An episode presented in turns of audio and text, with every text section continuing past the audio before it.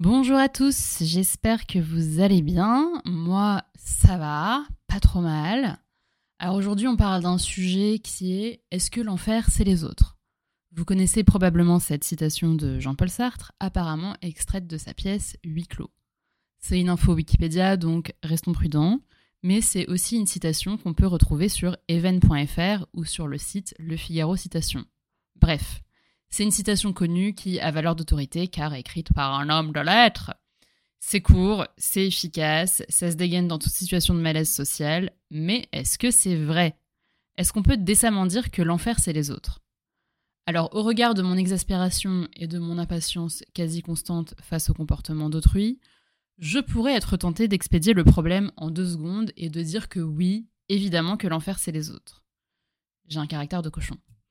Et de fait, le terme enfer, au sens figuré, c'est le lieu ou l'occasion de cruelles souffrances. Et je ne vais pas vous cacher les cruelles souffrances dont la vie en société m'accable. L'absence d'espace vital dans les métros, les appels de boulot intempestifs qui tombent toujours au pire moment, les voisins racistes, la langue de bois des hommes et des femmes politiques. À ce train-là, comment ne pas être profondément découragé par toute interaction sociale? Comment résister à la tentation de démissionner de sa vie face à la bêtise et à la méchanceté? J'ai pas de remède miracle, mais certainement pas en claironnant que l'enfer c'est les autres, qui est en fait une phrase de connard.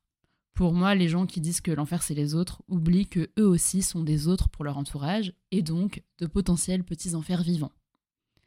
Mais au-delà de ça, même si on reconnaît tout ce que la vie en société a de contraignant ou d'aliénant pour les individus, pourquoi les autres ne sont-ils pas l'enfer? C'est une question à laquelle je me confronte souvent et que j'ai eu l'occasion de me reposer en découvrant le film The Lost City of Z de James Gray.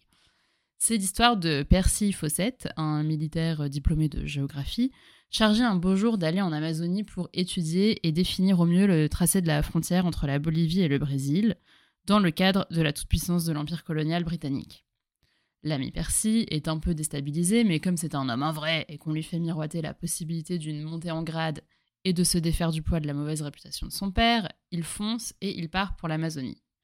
Il revient vivant, ce qui est une bonne nouvelle, et avec la conviction qu'il existe dans la forêt amazonienne une cité perdue qu'il nomme Z et qui résoudrait le puzzle de l'histoire de l'humanité.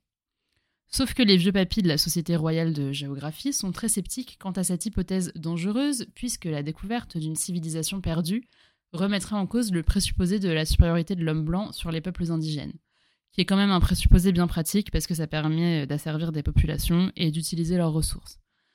En résumé, on a un personnage de bon père de famille ambitieux et valeureux qui se fait chier dans les bottes par des vieux cons, ce pourquoi on peut être très tenté de dire que l'enfer c'est les autres parce qu'ils sont inconséquents, arriérés, bourrés de préjugés, etc. Or, ce que je vois dans le film, c'est que la foi de Percy en sa cité perdue se fortifie par la nécessité de contrer ses adversaires.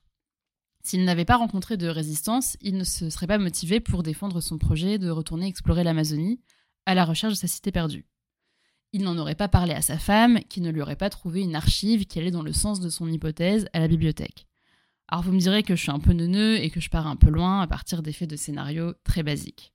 Mais il se trouve que le film m'a vraiment rappelé ce que Kant raconte dans un court texte sobrement intitulé Idée d'une histoire universelle d'un point de vue cosmopolitique.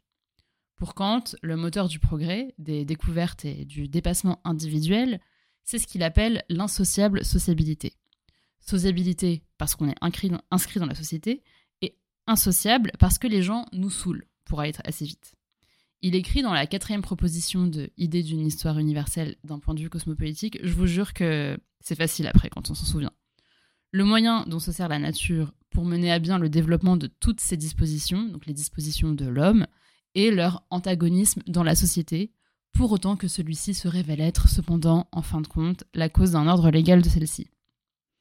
J'entends ici par antagonisme l'insociable sociabilité des hommes, c'est-à-dire leur tendance à entrer en société, tendance cependant liée à une constante résistance à le faire qui menace sans cesse de scinder cette société.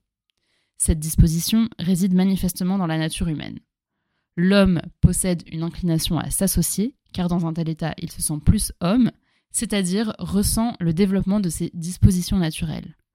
Mais il a aussi une forte tendance à se singulariser, car il rencontre en même temps en lui-même ce caractère insociable qu'il a de vouloir tout diriger selon son point de vue. Par suite, il s'attend à des résistances de toutes parts, de même qu'il se sait enclin de son côté à résister aux autres. Or, c'est cette résistance qui éveille toutes les forces de l'homme, qui le conduit à surmonter sa tendance à la paresse, et sous l'impulsion de l'ambition, de la soif de domination ou de la cupidité, à se tailler un rang parmi ses compagnons qu'il supporte peu volontiers, mais dont il ne peut pourtant pas non plus se passer. Et quand ajoute, c'est précisément là que s'effectuent véritablement les premiers pas qui mènent de l'état brut à la culture. Donc, pour Kant, certes, on n'est pas fan des autres, ils nous font bien chier, mais on peut pas s'en passer parce que c'est par euh, la nuisance des autres euh, sur nous, en quelque sorte, que euh, on se dépasse pour se tailler un rang parmi eux.